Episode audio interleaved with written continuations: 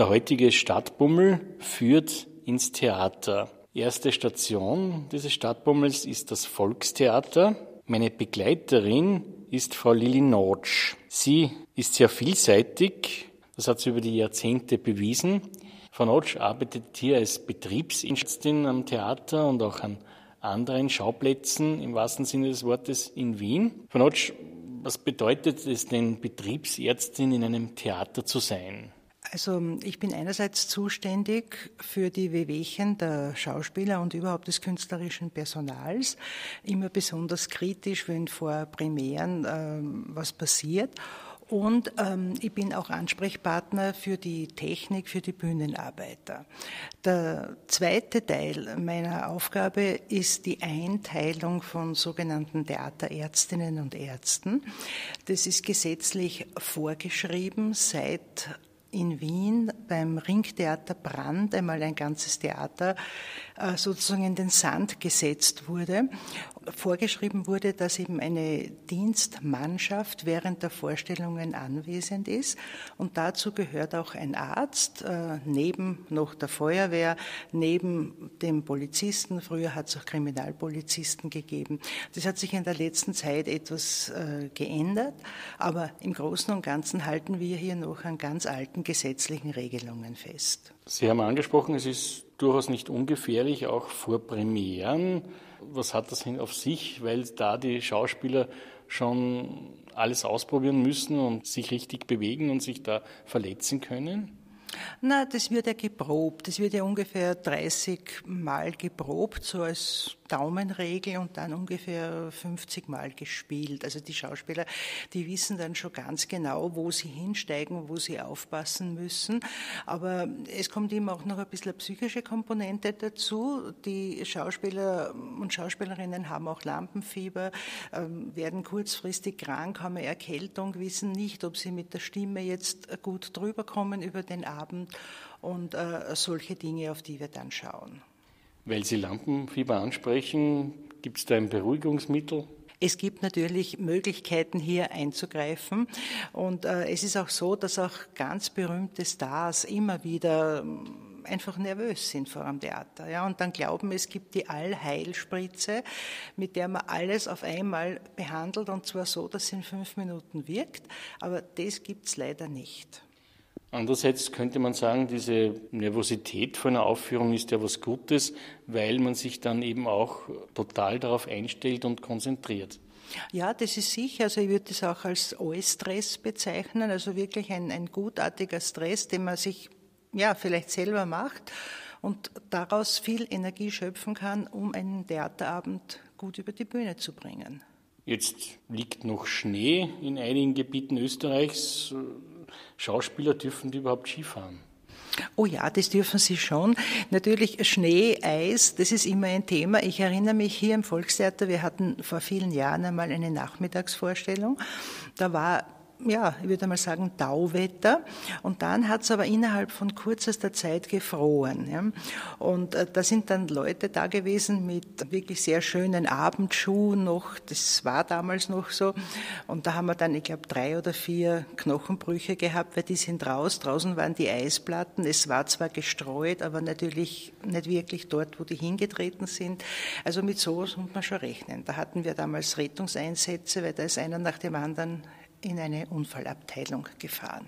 Das heißt, Sie konstatieren die Verletzung und dann kommt die Rettung oder wie können Sie da helfen? Also was wir selber hier machen können, äh, machen wir hier natürlich. Wir haben auch einen bestimmten Stand an Medikamenten da. Aber alles, was irgendwie spezieller ist, äh, geht dann weiter an den Hausarzt beziehungsweise an der Klinik und bei Unfällen dann mit der Rettung sowieso in ein Unfallkrankenhaus. Sie haben schon angesprochen, Frau Notsch, es ist wichtig, dass medizinisches Personal immer hier ist, äh, natürlich auch bei den Aufführungen. Aber dieses medizinische Personal soll natürlich auch im Hintergrund bleiben und zumindest nicht sichtbar sein. Ja, also die Ärztinnen und Ärzte, die hier Dienst machen, die kommen mit ihrer ganz normalen Kleidung und sitzen im Zuschauerraum und werden nicht wirklich als solche erkannt. Die werden dann während der Vorstellung, wenn ein Einsatzfall ist, hinausgerufen und äh, haben dann eben die Aufgabe festzustellen, können wir das hier vor Ort klären oder braucht der Patient mehr, sprich braucht man einen Rettungseinsatz oder nicht. Es ist Zeit für einen ersten Musikeinstück von Notch. Was haben Sie uns mitgenommen? Ich würde beginnen am liebsten mit einem arabischen Tango, von dem ich nicht sehr viel weiß. Äh, ich weiß auch nicht einmal, wer die Sängerin ist, denn wenn man äh, fünf Araber fragt, kriegt man fünf verschiedene Antworten. Jeder glaubt, es ist eine andere Sängerin, aber mir gefällt die Melodie so gut und sie geht zurück meiner Einschätzung nach so auf die 30er, 40er, 50er Jahre. Ähm, wahrscheinlich entstanden in Alexandria, eine Stadt, wo damals ähm, ganz viel internationales Leben war. Ähm, es gibt ja auch Romane, die Alexandria in der damaligen Zeit beschreiben als ein klassisches Spionagezentrum. Und in dieser Zeit, wo so viele Leute aus so vielen Ländern dort waren, ist natürlich auch die Mode, die Musik, äh, Theatervorstellungen, alles dorthin gekommen aus Europa. Und so erklärt man sich eben die Existenz eines arabischen Tangos.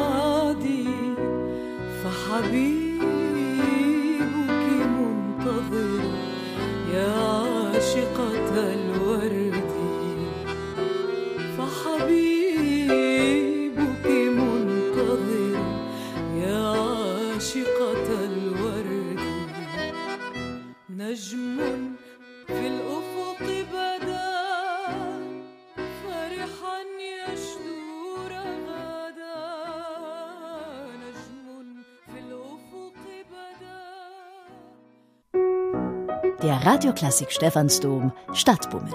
Stefan Hauser unterwegs in Wien und Österreich. Heute in Stadtbummel mit Lili Notsch. Sie ist Betriebsärztin in Theatern in Wien und sie beschäftigt sich auch mit dem Essen. Dazu kommen wir noch später. Frau Notsch, Sie stammen aus der Steiermark, aus der Obersteiermark. Wie sind Sie aufgewachsen? Was hat Sie da als Kind interessiert?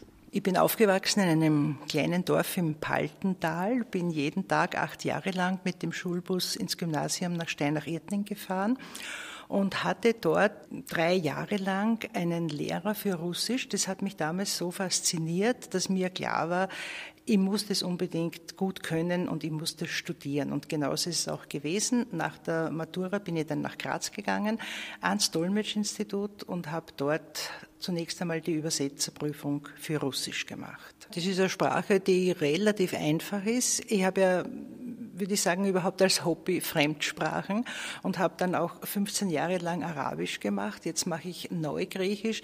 Also da ist das Russische Mm, doch relativ leicht im Vergleich zum Beispiel jetzt zum Arabischen.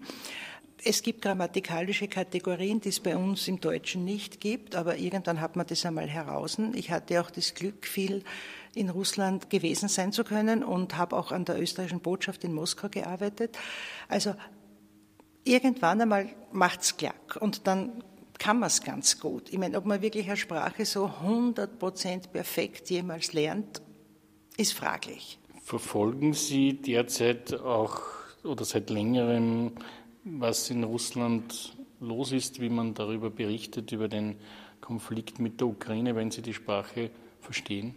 Ja, das mache ich aber nur sehr am Rande, muss ich ganz ehrlich sagen, weil mich das sehr belastet. Es ist schwierig. Also es ist für mich emotional sehr, sehr schwierig, weil ich natürlich auch zu Hause noch ganz viel Literatur habe, meine ganzen Unterlagen vom Studium noch habe und ähm, überhaupt so eine Bewahrerin, Aufheberin bin. Und ich will das auch nicht wegwerfen. Es ist ja auch, ich verfolge äh, sehr wohl die Kulturdiskussionen, wo man jetzt sagt, ja, man soll Tschechow nicht mehr spielen, man soll Tchaikovsky nicht mehr spielen. Also das finde ich ja persönlich verfehlt. Aber es belastet und äh, wenn man sich so in eine fremde Kultur hineinversetzt hat, wie ich das gemacht habe, dann tut es weh. Sie verstehen wohl auch Ukrainisch? Ja, eher schlecht, aber die Sprachen sind sehr ähnlich. Also ich kann vom geschriebenen Text Ukrainisch mehr verstehen wie vom gesprochenen, aber die beiden Sprachen sind sehr verwandt. Jetzt haben Sie uns erzählt, Sie waren eben in Russland einige Jahre, haben an der Botschaft gearbeitet, sind aber heute Betriebsärztin. Also muss es da einen Wandel oder eine Veränderung äh, gegeben haben in Ihrer beruflichen Laufbahn? Das hat sich aber dann erst später herausgestellt, wie das halt bei ganz vielen von uns ist, dass man erst später nach einer Ausbildung merkt, ist das was für einen oder nicht. Und bei mir war es so, mit 28 habe ich mir gedacht, das kann jetzt nicht alles gewesen sein und vor allem es kann nicht sein, dass ich ständig ähm, Texte oder ähm, Sätze oder egal was übersetze aus dem Russischen ins Deutsche und umgekehrt und selber gar nichts beitragen kann. Denn ich habe immer, wenn ich übersetzt habe, das Gefühl gehabt, ja, da müsste man jetzt noch das dazu sagen oder da fehlt eigentlich das noch. Mir war es viel zu wenig kreativ. Also ich ziehe den Hut vor allen, die diesen Beruf ausüben. Das ist ein schwieriger Beruf, aber ich wollte unbedingt noch was anderes machen und habe mich dann entschlossen, mit 28 Jahren, da bin ich dann von Moskau zurückgekommen, Medizin zu studieren. In Wien? Das habe ich in Wien gemacht. Ja, Medizin habe ich in Wien studiert, Übersetzer habe ich in Graz studiert. Sie haben das Studium gut bewältigt, müssen einen Turnus auch machen, sind dann Ärztin. Wo war das? Ich bin in der Zeit fertig geworden, 1987 mit dem Medizinstudium. Da war es so, dass es in Wien unheimlich lange Wartezeiten auf einen Turnusplatz gab und mir jemand gesagt hat, das Beste ist, du gehst in die Steiermark, weil du bist dort geboren und frag doch einmal, ob dort eine Möglichkeit ist, das zu machen. Und äh, ich hatte dann das Glück, in Hartberg einen kompletten Turnus machen zu können. Sie sind im Krankenhaus geblieben oder haben sich dann selbstständig gemacht mit einer Ordination von Notch? Ich war im Krankenhaus, habe dann eine Anästhesieausbildung begonnen, aber nicht abgeschlossen und dann habe ich einen großen Sprung gemacht, weg vom Krankenhaus und bin in die Pharmaindustrie abgewandert. Und zwar war ich also bei einem Schweizer Konzern zuständig für die Ausbildung der Außendienstmitarbeiter in gesamt Ost- und Mitteleuropa. Und äh, damals hat ja auch noch ähm, Alma Ata und solche Destinationen haben noch noch dazugehört, Taschkent. Wir haben dort also lokale junge Ärztinnen, Biologen, Tierärzte gehabt und die wurden ausgebildet in den Produkten. Also denen musste man erklären, was kann dieses äh, Pharmaprodukt, wie ist es zu verkaufen, wie wird es an den Mann gebracht, wofür wird es verwendet. Und die sind dann ausgeschwirrt und haben dann bei ihren Ärzten in ihren Krankenhäusern das Präparat praktisch propagiert. Es ist wieder Zeit für Musik. Was hören wir uns an von Otsch? Wir hören uns jetzt einen äh, Tango an und zwar gesungen von Piotr Lierschenko aus der Ukraine, aus der Gegend von Odessa, muss man sich das vorstellen, auch so 30er, 40er Jahre. Der hat ein furchtbares Schicksal gehabt, aber er war ein großartiger Sänger und ich schätze ihn sehr und ich liebe diese Melodie einfach. Wir hören also ein Lied aus einer CD-Aufnahme, die damals in drei CDs erschienen ist, wo diese alten Lieder aufgenommen wurden. Und das ist vielleicht für unsere Hörerinnen und Hörer interessant. Das war ja eine Zeit, wo in Russland, in dieser ganzen geografischen Region, großer Mangel an allem eigentlich geherrscht hat. Und es gab natürlich auch nicht das richtige Material, um Schallplatten zu pressen. Und man hat damals alte Röntgenbilder aus Krankenhäusern verwendet und da Rillen reinzumachen und da die Lieder aufzunehmen. Und von diesem Bestand, von diesen alten Röntgenbildern wurden diese CDs damals produziert.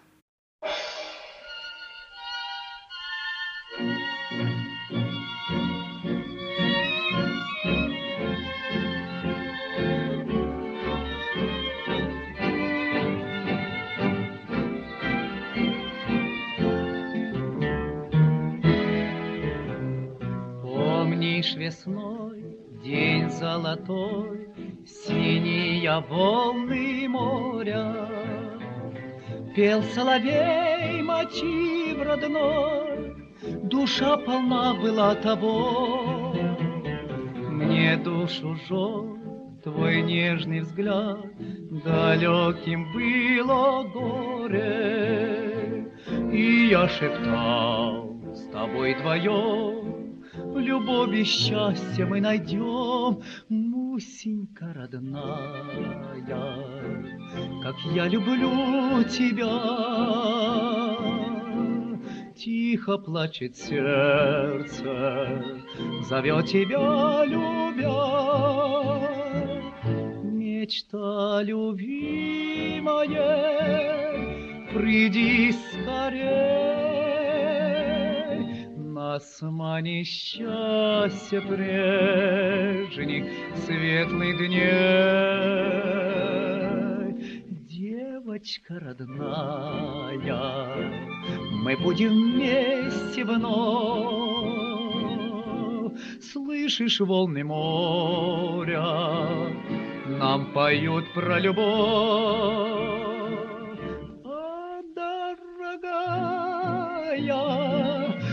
Будь моею в объятиях любви, пока пламя горит крови, счастье ты возьми.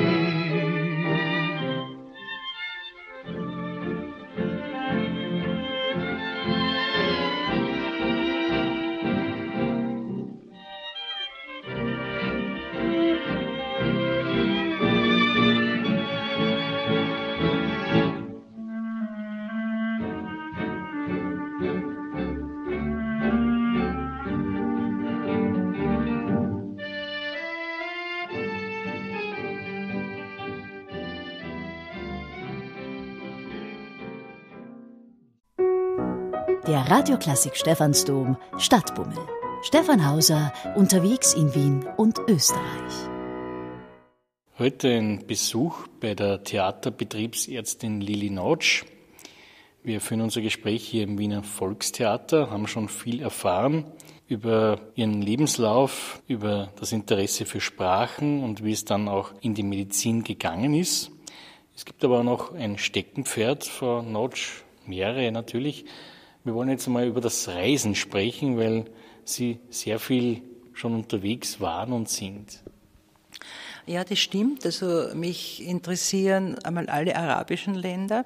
Ich war sehr, sehr häufig in Ägypten. Ich war auch zum Arabischlernen wiederholt im Jemen, als man dort noch ruhigen Gewissens hinfahren konnte. Ich muss sagen, ich war als Frau dort wochenlang alleine unterwegs. Es wurde mir kein Härchen gekrümmt. Ich habe mich immer sehr wohlgefühlt und diese Kultur auch wirklich geschätzt. Und ähm, ich war viel in Ägypten. Ich habe auch eine Zeit lang einmal Ägyptologie ähm, als Hobby studiert und das hat mir wirklich auch viel Freude gemacht. Ich bin jetzt in letzter Zeit wieder in Griechenland unterwegs vermehrt, weil ich früher einmal gut Neugriechisch konnte, das dann durch das Arabische ein bisschen überdeckt wurde und jetzt seit zwei Jahren wieder versuche, da reinzukommen. Und ich bin mit meinen Erfolgen ganz zufrieden. Und ähm, ja, eine der letzten Griechenlandreisen war einmal so eine klassische Griechenland-Tour, beziehungsweise voriges Jahr im Frühjahr bin ich ähm, durch die Kykladen gefahren, aber nicht mit einem Segelschiff, sondern mit den normalen Fähren, die dort fahren. Das ist ganz wunderbar. Und äh, im Herbst war ich in Kreta. Also Griechenland steht im Moment ganz oben. Und da gibt es musikalisch auch etwas, was Sie uns mitgenommen haben. Da gibt es ein Musikbeispiel. Das ist ein Lied, das Agnes Balzer singt. Ein Lied, das Stavros Xahakos komponiert hat. Und zwar geht es da um die Zeit, als die Griechen einen bayerischen König hatten. Das war so um 1830.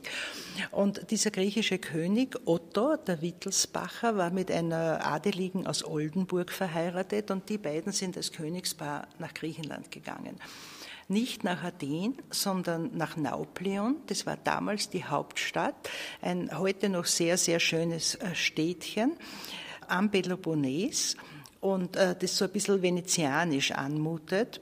Und dann haben sie aber beschlossen, hm, das ist hier nicht wirklich das Zentrum von Griechenland, wir wollen nach Athen und sind zurück in ein bescheidenes Schloss.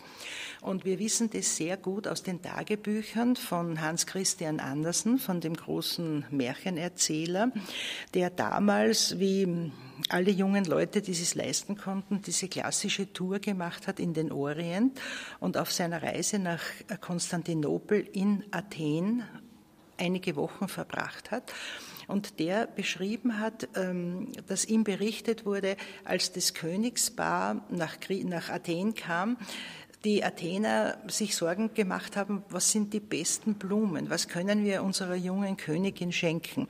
Und sie wollten nicht Nelken, sie wollten nicht Rosen, sondern es sind damals die Kartoffel äh, relativ neu eingeführt gewesen und die Kartoffelblüten wurden von den Griechen als die schönsten Blüten der Welt, die exotischsten Blüten, klassifiziert und die wurden dieser jungen Königin überreicht. Und das finde ich einfach eine schöne Geschichte.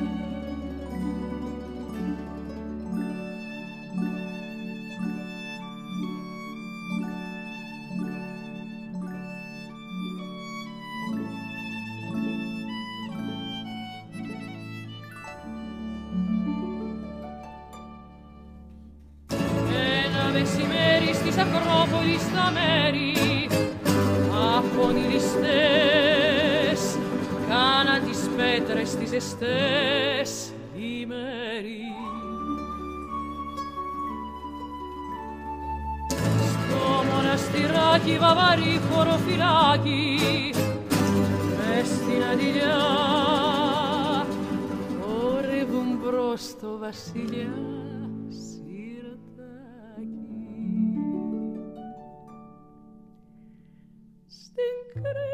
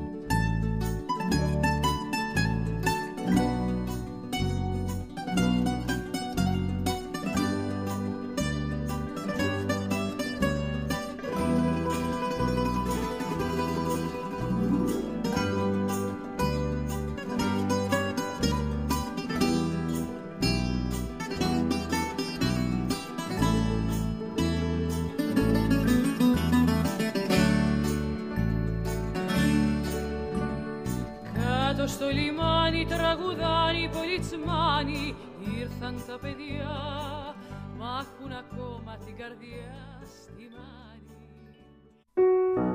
Der Radioklassik Stephansdom Stadtbummel. Stefan Hauser unterwegs in Wien und Österreich. Der heutige Stadtbummel mit Lili Notsch. Sie ist Betriebsärztin in Wiener Theatern und hat ein Hobby, und das hat sie auch zur Literatur gebracht. es ist das Kochen. Notsch, wie ist das entstanden? Sie haben nämlich mittlerweile zwei Bücher geschrieben. Das jüngste Seitenbühne links Schnitzel, aber ich glaube, da liege ich jetzt falsch. Es heißt äh, Schnitzel Seitenbühne links und äh, es ist ein etwas merkwürdiger Titel, aber man muss sich das so vorstellen. Äh, der Inspizient im Theater, das ist ein Beruf, der vielleicht auch nicht so bekannt ist, ruft die Schauspielerinnen und Schauspieler ein, er ruft die Requisiten ein, er gibt ähm, Anweisungen an den Schnürboden und so weiter. Und das wird meistens sehr, sehr höflich eingerufen. Da heißt es dann Frau XY, bitte jetzt dort und dorthin. Oder eben es heißt Schnitzel, bitte jetzt auf die Seitenbühne links. Weil das aber in der höflichen Form ein zu langer Titel ist, hat der Verlag gefunden, wir müssen das kürzen und gehen einfach davon aus, dass es vielleicht ein etwas zwidriger, handiger Requisiteur ist, der schon fünfmal das Schnitzel eingerufen hat, aber das Schnitzel ist noch nicht da. Und dann sagt er eben Schnitzel, Seitenbühne links.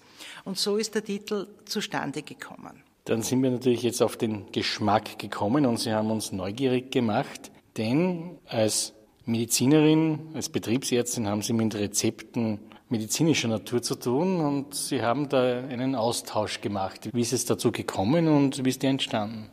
Ja, das war beim ersten Band. Also der erste Band hieß My Stage is My Kitchen.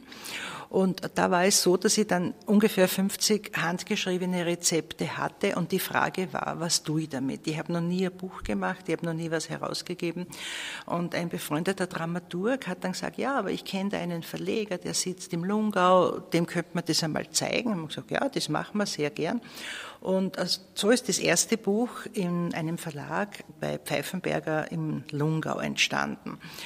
Das Buch war erfolgreich. Wir wollten dann ein zweites machen, aber es waren dann viele Hindernisse und das ist eben auch das Schwierige. Man glaubt, man hat was gemacht, es ist schnell und gut gegangen und denkt sich, na gut, dann ist das zweite ja Klacks. Das war es aber überhaupt nicht. Das war eher eine Zangengeburt, weil wir sind in die Zeit reingekommen, wo auf einmal die Papierpreise gestiegen sind, wo die Druckkosten enorm in die Höhe gegangen sind. Es war für mich dann schwierig, nachdem der erste Verlag ähm, nicht mehr richtig wollte, einen zweiten zu finden. Und den habe ich dann mit Braumüller gefunden und fühle mich da sehr gut aufgehoben. Da sind Rezepte versammelt von Schauspielern, die Sie bekommen haben, die Sie kennen und die man natürlich nachkochen kann. Ja, natürlich kann man die nachkochen. Und das Lustige beim ersten Band war, da war ja immer noch Corona und da waren immer noch die Theater größtenteils zu oder haben immer aufgemacht und dann wieder zu. Und äh, da habe ich einfach so mitgekriegt in der Kantine oder beim Sprechen mit den Leuten, dass die auch untereinander dann ihre Rezepte getauscht haben. Und gesagt, ja, wie magst du das? Oder ich habe versucht, das zu kochen, ist nicht so toll gewesen, aber kannst du mir noch einen Tipp geben? Und haben dann die Schauspieler untereinander kommuniziert, wie was am besten hinzukriegen ist. Und das war also sehr lustig, weil das Ganze sollte in dieser trüben Zeit was einfach Lustiges und Nettes sein, was man gern macht. Und wenn dann ein gutes Essen rauskommt, dann ist, glaube ich, das Ziel erreicht. Jetzt war natürlich der Lockdown etwas, wo wenig stattgefunden hat oder gar nichts. Da kann natürlich auch ein Schauspieler aus dem Vollen schöpfen, auch was das Essen anlangt. Aber jetzt sind wir drei Jahre später. Da kann man wieder alles essen und machen. Aber ich kann mir vorstellen, dass für eine Schauspielerin und einen Schauspieler es auch Verzicht bedarf, wenn man am Abend eine Vorstellung hat. Untertags muss man aber auch etwas essen, aber man soll sich ja dann auch wohlfühlen im Hinblick auf die Aufführung. Ja, ich glaube, dass da die Schauspielerinnen und Schauspieler schon ganz genau darauf achten. Die haben ja auch ihre persönlichen Vorlieben, die haben so wie viele von uns ähm, Allergien vertragen das eine nicht, mögen das andere nicht. Und es wird jetzt zunehmend da auch Rücksicht drauf genommen, wenn diese Schauspielerinnen und Schauspieler während der Vorstellung etwas essen müssen. Und das war das Thema, das mich dann zum zweiten Buch geführt hat, denn als Zuschauerin im Theater hat mich immer interessiert, was in den Töpfen ist, was auf den Tellern liegt, wenn jetzt in einem Theaterstück gegessen wird. Und das kommt ja doch relativ häufig vor. Und ich wollte der Sache einmal nachgehen und schauen, ob das jetzt wirklich alles nur Plastik ist, weil ich habe dann schon gesehen, aha, der isst jetzt das, die Schauspielerin schluckt das hinunter. Und so ist das Thema dann vom zweiten Buch entstanden. Gibt es es dennoch dass man einmal etwas Falsches gegessen hat und das kann dann bei einer Aufführung zu Problemen führen. Ja, durchaus. Klassisches Beispiel, das kommt auch im zweiten Band vor, ist, ähm, dass einmal Kartoffelsalat serviert wurde im Akademietheater und der hat während einer Premiere bei allen Beteiligten furchtbaren Durchfall hervorgerufen. Denen war es so schlecht auf der Bühne. Und es war aber die Premiere und keiner wollte abbrechen, jeder wollte spielen. Ich war zufällig an diesem Abend äh, bei der Premiere Dienstärztin und ging auf die Bühne und ich erinnere mich immer, dass das ein Bühnenbild war. Ein Haus mit zwei Stockwerken, mit ganz vielen Türen, ganz vielen Fenstern. Hinten sind die Feuerwehrmänner mit Kübeln von einer zu anderen gerannt und ich war da auch mittendrin. Und es war aber eine ganz tolle Choreografie, denn ich habe dann nachher gefragt, Leute, die im Zuschauerraum waren, man hat nichts gemerkt, unter Anführungszeichen. Meine Angst war ja immer, dass eine Tür oder ein Fenster aufgeht und ich dann mitten da drinnen erscheine als Fremdkörper, die da gar nichts zu tun hat. Also sowas gibt's durchaus, ja. Wir haben wieder Zeit für Musik vor Notch. Was hören wir uns an? Ja, wir hören uns jetzt noch ähm, von Nana Muskuri ein Lied an, ein altes, ja, wo es im Refrain heißt, irgendwo gibt es die Liebe, wo ist die Liebe für mich? Ein ganz einfacher Text, aber wunderschöne Melodie. Mir gefällt sehr gut. Und danach werden wir einen kurzen Wechsel machen. Wir werden uns zu Lukas Geißler begeben. Der wird uns nämlich Requisiten zeigen im Theater hier, im Volkstheater, die mit Essen zu tun haben. Τώρα που είναι άνοιξη και τα λουλούδια ανθίζουν οι νύχτες με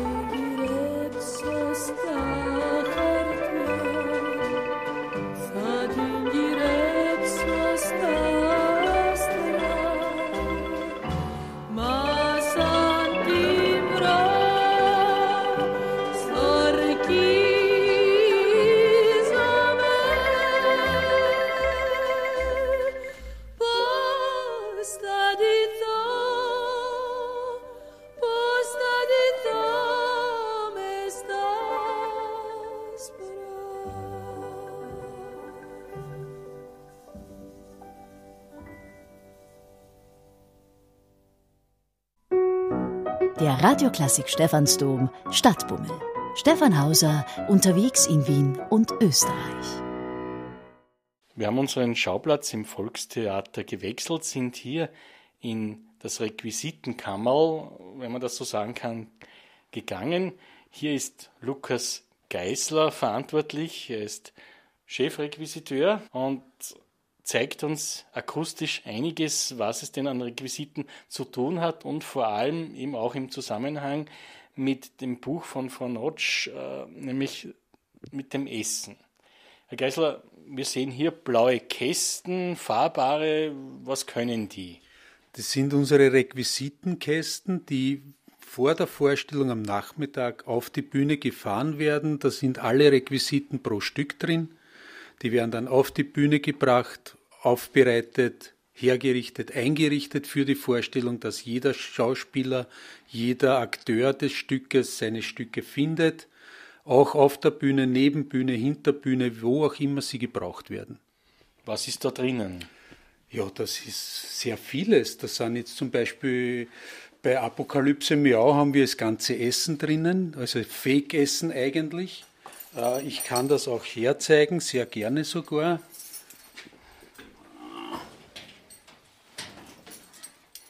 Wir haben zum Beispiel eine Stoffgurke, die essentiell für den Schluss wichtig ist. Die wird auch angesprochen. Wir haben sogenannte Croissants, die aus Styropor gemacht sind, verfärbt sind, dass das wie echt ausschaut.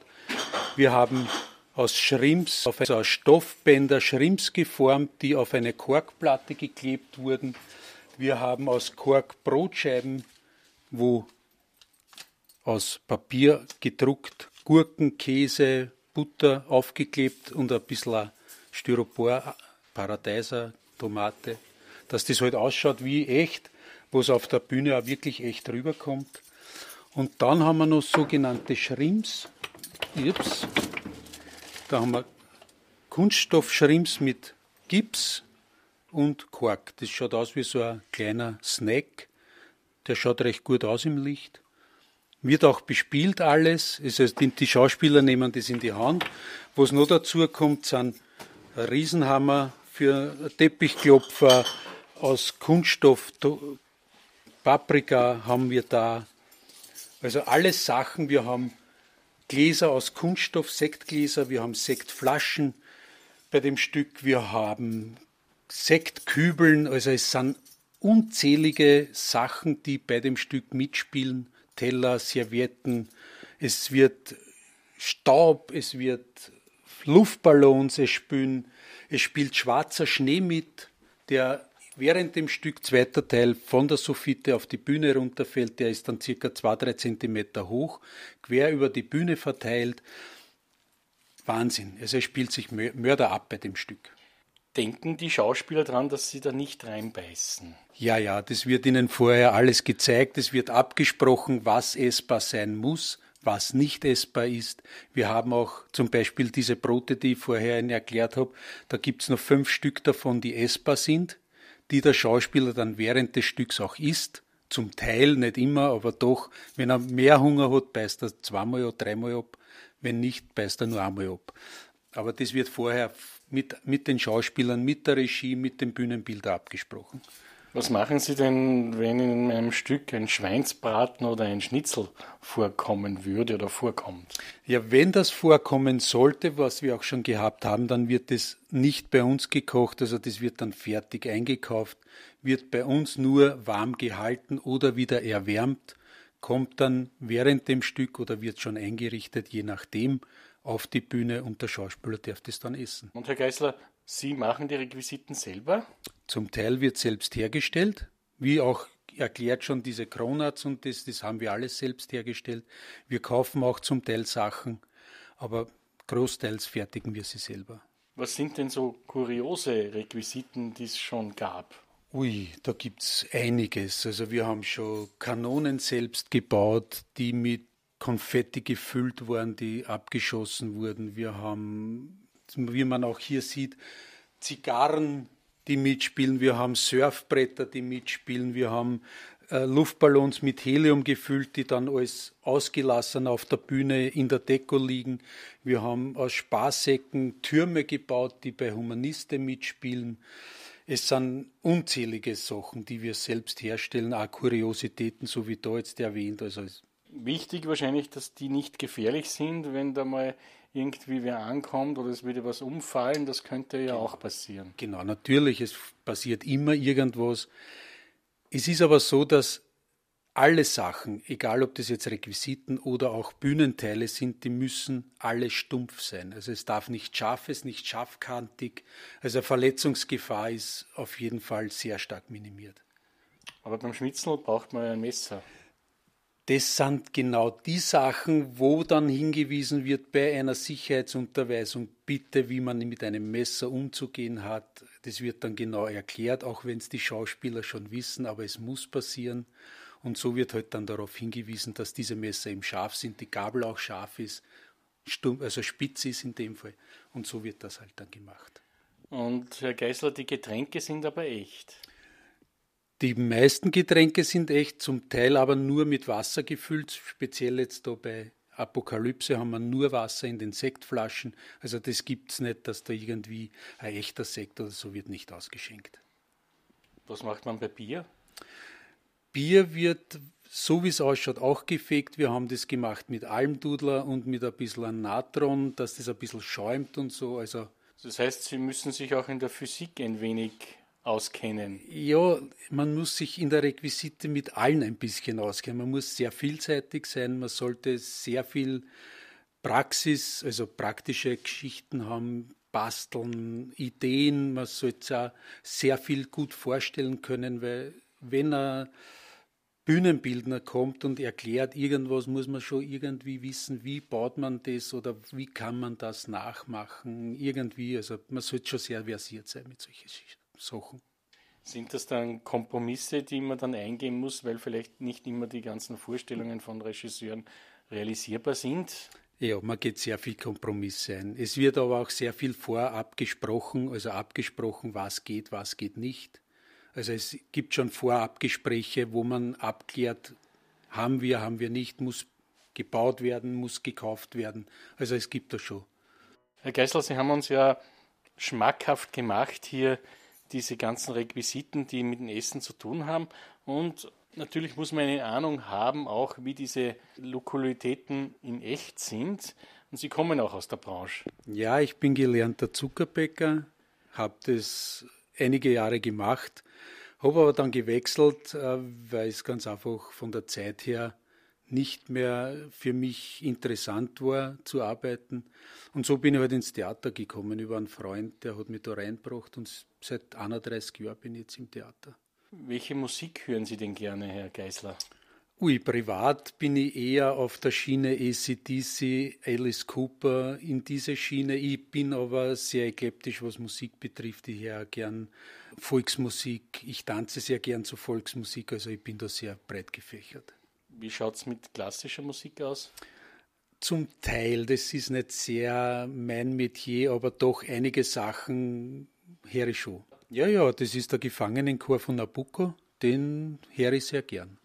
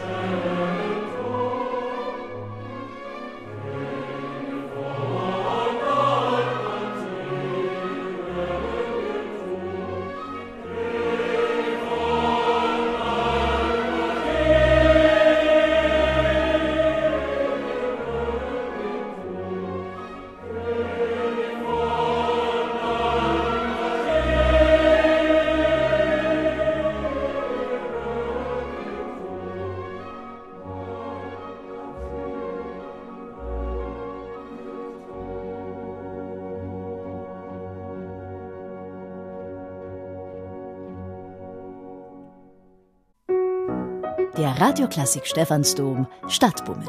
Stefan Hauser unterwegs in Wien und Österreich. Nach unserem Ausflug in die Requisitenkammer des Wiener Volkstheaters sind Lili Notch und meine Wenigkeit hier wieder im Garderobenraum des Wiener Volkstheaters eingetroffen, haben Platz genommen, denn jetzt haben wir so viel über Essen gesprochen, jetzt müssen wir uns einmal rezeptmäßig stärken. Frau Notch, was können Sie uns denn an leicht zu machen in der Küche, was nicht lange braucht und dennoch schmackhaft ist, empfehlen? empfehle einen Aufstrich aus Georgien, der heißt Pchali und der besteht aus äh, vielen Dingen, die bei uns meistens weggeschmissen werden, nämlich Blättern von verschiedenen Gemüse. Klassisch ist das Rezept mit den Blättern der roten Rüben. Das sieht man bei uns relativ selten. Also ich habe einen Biohändler in Wien am Naschmarkt, der hat das immer und äh, im Frühjahr halt oder wenn, wenn die Saison ist, aber sonst sieht man ja immer nur die roten Rüben und nicht die Blätter. Aber man nimmt diese Blätter, man kann auch Radieschenblätter, alle möglichen Blätter nehmen, die sonst in den Abfall wandern und äh, blanchiert die Blätter in einem heißen Wasser, vielleicht zwei, drei Minuten und dann werden diese Blätter ganz klein gehackt, also so klein wie möglich. Und die müssen dann sehr gut unter Anführungszeichen getrocknet werden. Also man muss das Wasser rauspressen und das gelingt am besten, indem man es in ein Sieb reingibt, mit der Faust da reindrückt und dann kann man mit Küchenpapier immer noch Feuchtigkeit aufnehmen. Also es sollte ganz, ganz wenig Wasser nur in diesen Blättern sein.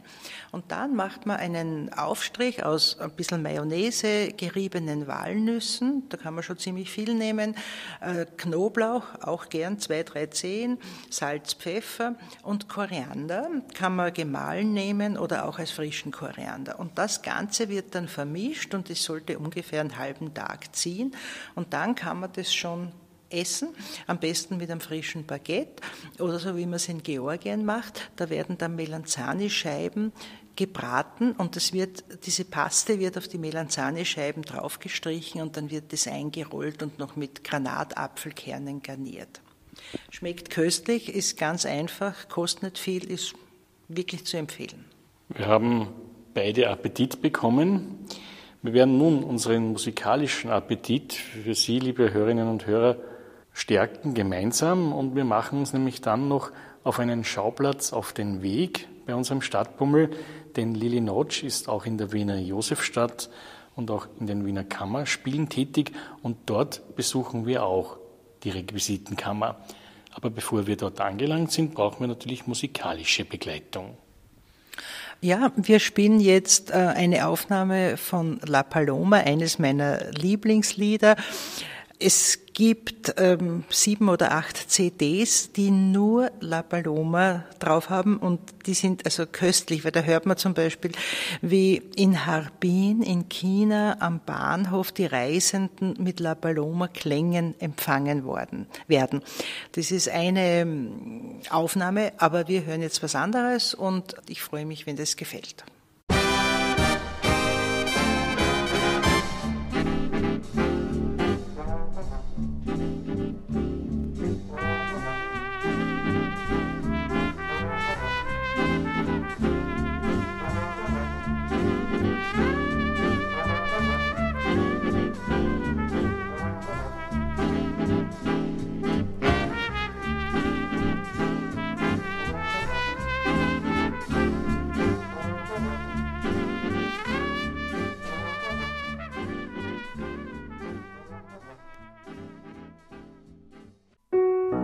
Der Radioklassik Stephansdom Stadtbummel. Stefan Hauser unterwegs in Wien und Österreich. Wir haben den Schauplatz wie angekündigt gewechselt vom Volkstheater ins Theater in der Josefstadt. Mir gegenüber ist Daniel Selinger. Auch er kümmert sich um die Requisite und auch hier geht es um Essen. Eingangs die Frage, Herr, Herr Selinger, was haben Sie denn beruflich gelernt? Ähm, so gesehen habe ich Tischler gelernt und bin dann später in einer Hotelfachschule gelandet. Und dann habe ich äh, die Berufsmatura nachgemacht. Und ja, das war's schon. Das ist jetzt eigentlich eine ideale Verbindung, weil da kann man viel basteln und Sie kennen sich mit dem Essen aus. Ganz genau. Also so gesehen habe ich einen leicht kreativen Einschlag und das macht sich da, oft eh bemerkbar in die Arbeiten, die man da verrichten muss. Es ist wurscht, ob man jetzt da Essen fegt, was realistisch ausschauen soll, oder ob man jetzt äh, kleine Sachen erfindet mit Holz, Ton oder sonst irgendwie. Die Bandbreite ist ziemlich breit, was jetzt das Aufgabengebiet in einer Requisite angeht. Von woher stammen Sie? Oberösterreich. Wie ist denn dann der Weg nach Wien? der war eigentlich ziemlich beschwerlich und rein zufällig eigentlich. Ich habe dann damals die, die Abendmatura nachgemacht. Ich bin zurückgekommen von der Entwicklungshilfe. Ich war vor eineinhalb Jahren in Ghana. Und dann wollte die Berufsmatura nachmachen und dann ist sie das blöd ausgegangen mit dem Anmeldeschluss und der Wien hat einfach zwei Wochen länger offen gehabt. Und so bin ich von einem Tag auf den anderen in Wien gelandet, habe niemanden kannt, ohne Wohnung, aber bin da in die Schule gegangen. Schule ist das eine, man muss ja auch von etwas leben. Äh, ja, da bin ich dann eh schon irgendwie in den künstlerischen, künstlerischen Bereich abgerutscht. Ich war dann im Gasometer Stagehand und in der Arena. Und dann bin ich über Umwegen ins Theater gekommen. Dann war ich im Theater zum Fürchten zwei Jahre, habe dort Beleuchtung gemacht. Dann bin ich in Rabenhof gekommen. Dort war ich Requisiter und Bühnentechniker. Dann war ich sechs Jahre im Akademietheater als Bühnentechniker und habe aber dann in der Freizeit oder nebenbei im Sommer so Nestroy-Spiele, teilweise Requisiten gemacht. Dann bin ich zum Theater an der Wien gekommen, habe dort dann drei Jahre Oper gehört und so bin ich dann schlussendlich in der Josefstadt gelandet. Jetzt haben Sie uns am Anfang schon erläutert, eben, dass Sie Tischler gelernt haben auch. Was, wie kommt das zugute bei den Requisiten? Wie können Sie da das umsetzen? Es fängt schon an, wenn jetzt so die Schauspieler äh, Szenen haben, wo sie mit Holzschwertern anfangen zu kämpfen, bei den Proben Holzschwertern machen. Teilweise jetzt da zum Beispiel am Tisch liegt der Holzrundling. Ich muss jetzt, weil ich Pyrotechniker auch bin, einen Schirm machen, der abbrennt. Der ist mit Nitrozellulosepapier bespannt. Wiederum ist der Zünder für dieses, ähm, dieses Fernzünder, der ist so groß, dass ich jetzt einen eigenen Griff drechseln muss für den Schirm, dass ich den Zünder integrieren kann, dass der nicht sichtbar ist dann beim Spielen.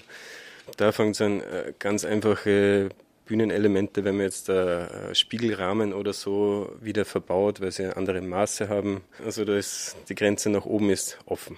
Es kann alles Mögliche passieren. Jetzt haben wir vor uns stehen so einen Kuchenständer, mhm. der schaut ziemlich schmackhaft aus, verführerisch ja. zum Reinbeißen. Und was ist denn das? Das sind jetzt Branddeckkrapfen, aber so gesehen nach deutscher Machart, weil der Regisseur als Deutscher hat das immer verwechselt mit Windbeutel und hat eben gemeint, die müssen riesig sein. Wir haben ewig gesucht in Wien, haben weiß nicht wie viele äh, Wirten abklopft und haben die größten Branddeckkrapfen äh, serviert, die wir finden haben können. Die waren alle zu klein, bis dass wir dann eine Woche vor der Premiere draufgekommen sind, dass er vom Windbeutel redet Deutsche und nicht von österreichische Branddeckkrapfen. Und jetzt schlussendlich haben wir eh über oberösterreichische Firma, bestellen wir sie massenweise Windbeutel und die haben wir dann eben ja schnell gefegt. Es sind einfach äh, jetzt damit BU-Schaum und ein bisschen Farbe und zugeschnitzt worden.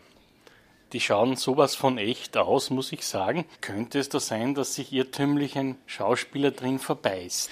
Nur es könnte, es ist passiert.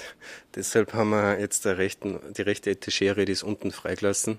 Wir müssen sie eben genauso servieren. Also dann die rechte Etagere mit den echten Branddeckkrapferl wird dann auf dem Servierwagen recht stehen. Und die Schauspieler wissen mittlerweile, dass genau die Etagere unten mit echten Branddeckkrapferl ist, weil der Krisch, der muss natürlich da sie zwei auf einmal im Mund stopfen und spuckt sie dann über die Bühne laut dem Stück. Und es ist bei den Proben leider dann wirklich vorkommen, dass sie dann in der Eile dann übersehen haben, dass sie dann einen falschen nehmen. Ja. Braucht es dann einen Zahnarzt? nein, nein, gar nicht. Du musst eben mit BU-Scham schon eher ins Krankenhaus zum Magen auspumpen fahren. Aber nein, es ist, sie haben es dann gleich gemerkt beim Reinbeißen. Das Feeling ist doch ein anderes, aber der Geschmack vor allem. Das Interessante ist, wir sind hier in der Requisite und die Requisite ist eigentlich auch eine Küche. Ja, die Requisite ist alles. Also es ist wurscht. Wir, wenn wir jetzt ein Essen servieren zum Beispiel, wir sind für die Teller und die Gläser genauso zuständig wie für die Tischdecken. Wenn dann ein Kerzenständer mit Kerzen umsteht, dann ist das auch unser Aufgabengebiet. Also wirklich von bis. Und das ist nur jetzt, was Essen angeht. Grundsätzlich sind wir zum Beispiel, wenn es jetzt äh, in ein Stück wie bei Leopoldstadt, da ist darum gegangen, dass die äh, Champagnerflaschen eben ein Originaletikett aus den 1943er Jahren kriegen. Und dann ruft man in Frankreich an bei Champagnerproduzenten, probiert, dass man das Logo kostenfrei bekommt, damit man es dann auf Flaschen, die wir wiederum äh, das alte Etikett runterkletzeln, biegt man das neue rauf, damit das möglichst authentisch ist. Also manche Bühnenbildner beharren auf Originalrequisiten oder eben an einem perfekten Nachbau. Das heißt, Sie müssen immer sehr kreativ sein. Also die Not macht erfinderisch und wir sind da erinnern jetzt, was die Wünsche der Regisseure und Bienenbilden angeht, ständig in Not mehr oder weniger. Also. Weil ja das Buch von äh, Lili Notch Schnitzel Seitenbühne links heißt, was kochen Sie gerne? Kochen, naja, ich habe zwei Kinder, also bin ich eher für die schnelle Küche. Und das sind halt dann Klassiker wie Gulasch oder so, wo man dann mal zwei Stunden weggehen kann und das steht am Herd. Aber am liebsten mache ich dann, ja, Brötchen. also ich kann mit Brötchen ziemlich gut leben. Und vor allem, wenn man da in der Arbeit dann durch das Schnitzel, ich will nicht sagen traumatisiert ist, aber ja, das hat hohe Wellen geschlagen. Vor allem das Schnitzel bei Klaus Peimann kauft sich eine Hose. Da ist es schon, da hat es ein eigenes Casting gegeben dafür und mittlerweile sind viele Wirten oder Hotels äh, nicht mehr in der Lage, das Schnitzel fachgerecht zu machen, so wie es es der Herr Peimann wünscht. Und Jetzt macht es der Pasquale in der Kantine. Und das ist eben so riesig, dass es auf dreimal frittieren muss. Die Maße sind angeben mit 35 cm mal 45 cm. Da wird ein 5 Kilo Kalbsblock gekauft, aufgefächert, niederklopft und dann ja, frittiert. Wie wird er dann verspeist? Das Schnitzel wird leider gar nicht verspeist. Es wird zweimal abgebissen und dann ist es so, dass äh, die Manuela Losert bei uns äh, in der Telefonzentrale, die hat einen riesen Hund zu Hause und die hat uns gebeten, ob wir das Schnitzel dann nicht jedes Mal nach der Vorstellung äh, einpacken können. Und also der Hund, der lebt ein gutes Leben, kann man so sagen. Gut, dann sage ich jetzt Mahlzeit. Daniel Selinger, danke, für, dass Sie uns ein wenig Einblick gegeben haben. Hier im Theater an der Josefstadt beim heutigen Stadtbummel, wo ich Lili Notch begleiten durfte, die das Buch Schnitzel Seitenbühne links, erschienen bei Braumüller, herausgebracht hat mit vielen Rezepten von Schauspielern und eben auch Requisiteure verraten hier ihre Rezepte. Der Radioklassik Stephansdom Stadtbummel. Stefan Hauser unterwegs in Wien und Österreich.